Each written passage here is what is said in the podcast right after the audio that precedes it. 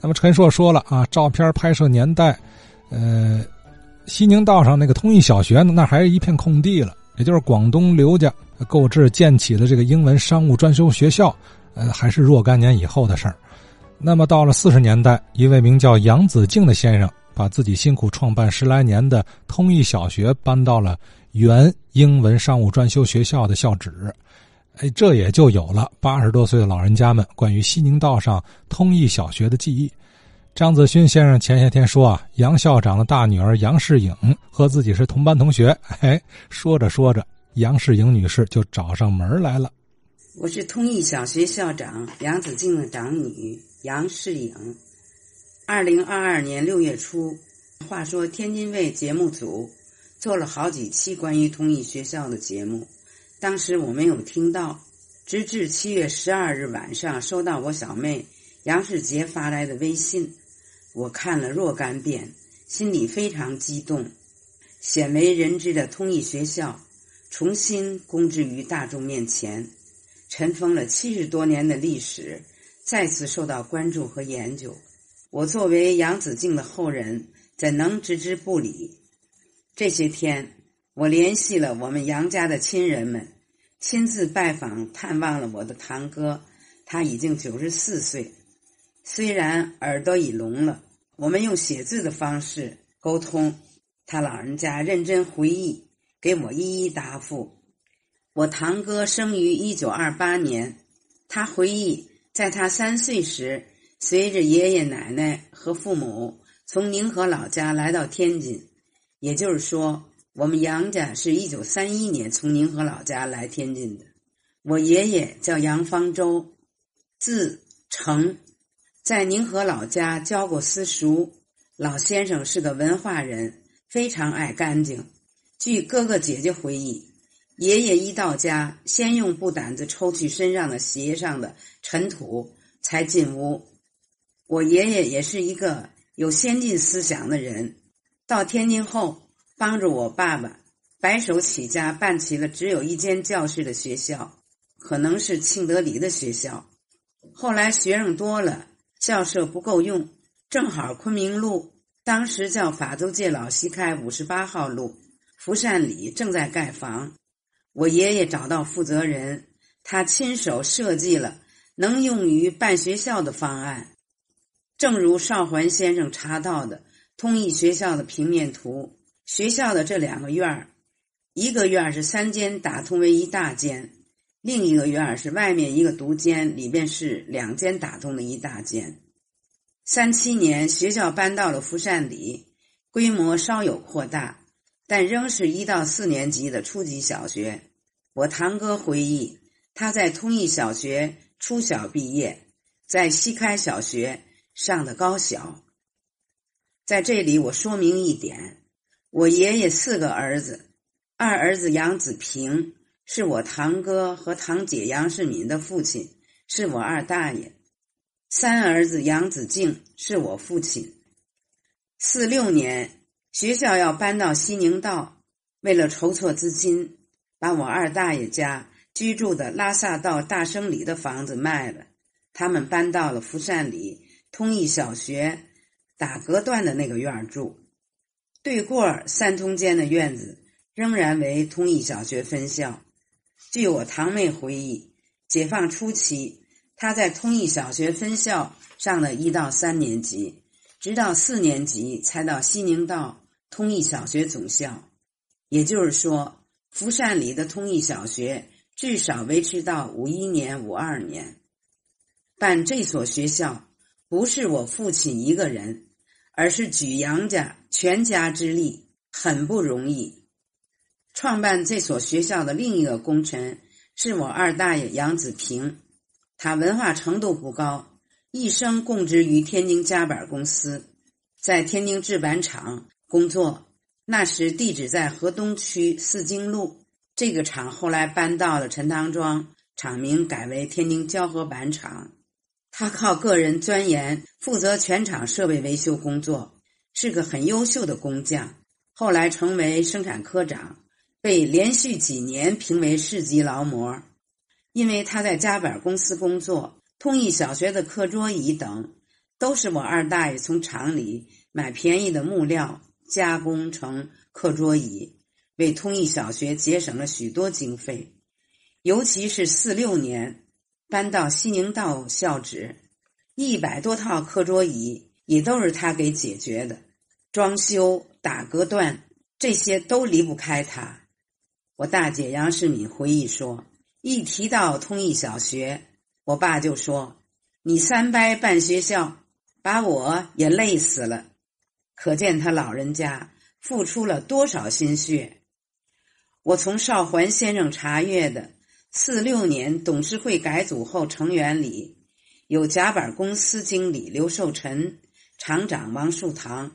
我推断是因为我二大爷的关系，甲板公司资助过通义学校，所以才聘为董事。协助我父亲办好学校的好助手是我母亲马文华，曾用名马文花。三十年代中国很落后，找到受过新式教育的老师不容易。我父亲终生的理想是办一所新式教育的学校。后经杨一伦介绍，我母亲来到通义小学任教，由于志向相同，所以结合在一起。我母亲生于劳动人民家庭，自小随父母从巨鹿县老家来到天津打拼。母亲自小酷爱学习，凭着刻苦努力，在十二年求学过程中，二十四个学期只交过三次学费，即小学一年级上学期、初中一年级上学期、高中一年级上学期，其余都考第一名。而免费，就这样取得了省立女子高中女一中的前身的学历。母亲有知识，性格厚道、温和，乐于助人。从小对我们说：“别在大堆土上添土。”我理解就是不要巴结谄媚，这也是父母亲的性格。四六年后，我父亲聘用的老师。大多都是高中文化程度，受过新式教育的，所以通义学校的教学质量还是不错的。通过以下两个事实佐证，通义小学是五四年公有化，并入西宁道小学原西开小学，成为西宁道小学分校。第一，我堂妹回忆，她一到三年级在福善里通义小学分校上学。四年级才并到西宁道通义小学总校，五五年五年级、五六年六年级直到毕业，交了两年的学杂费，每年两元，说明五四年通义学校已公有化了。堂妹的毕业证是西宁道小学。第二，我堂弟出生在一九四八年，五五年上一年级。直接在信安里小学就读，信安里小学的前身是瀛洲小学，这就说明了五四年通义小学就公有化了。我父亲离开通义小学后，调到湖北路小学当卫生老师，后又调到新兴路小学也当卫生老师，在新兴路小学退休。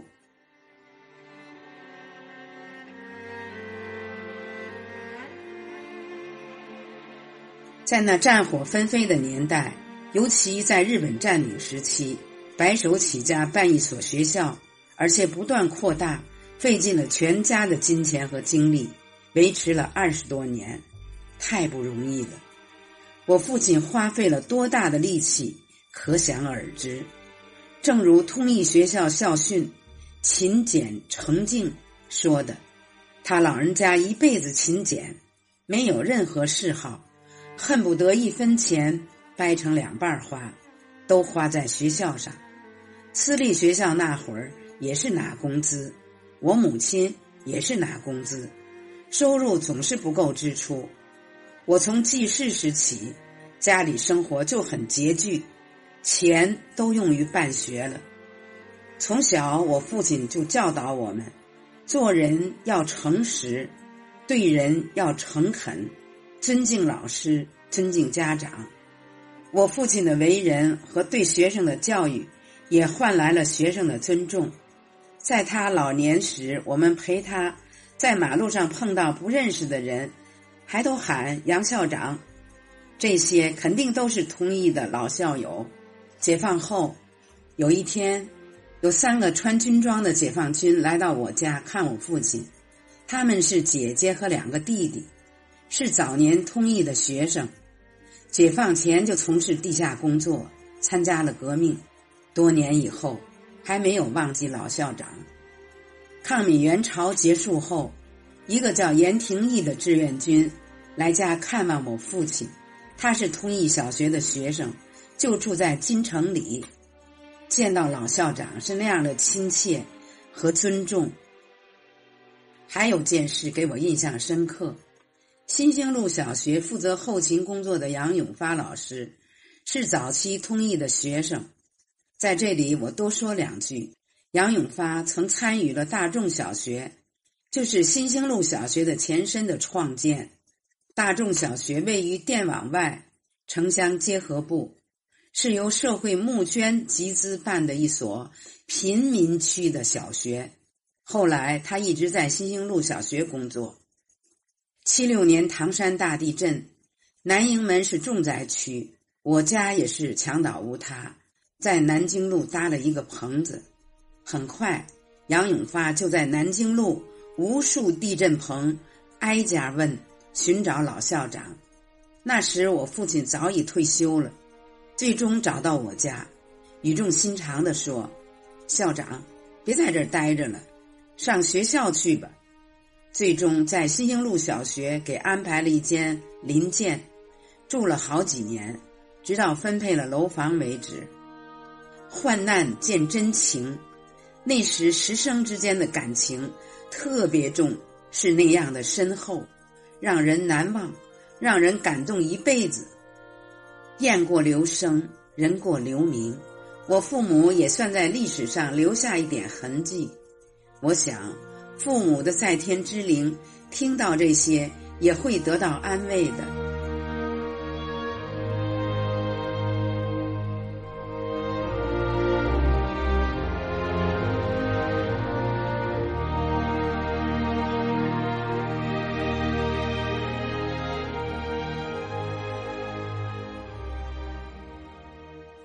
另外，还有几点要说明的：第一，航拍图上画的红框框不够准确，通义小学没有这么大，它只有靠西宁道前面的一栋楼，共六间教室，幼稚班是过道尽头打的隔断作为教室。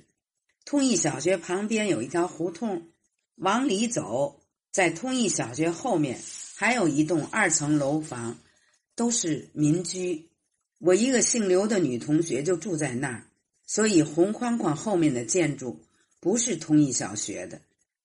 第二，张子勋老先生说，学校有十多间教室，真的没有那么多教室，只是一个年级一个教室，学校的规模还是相当小的。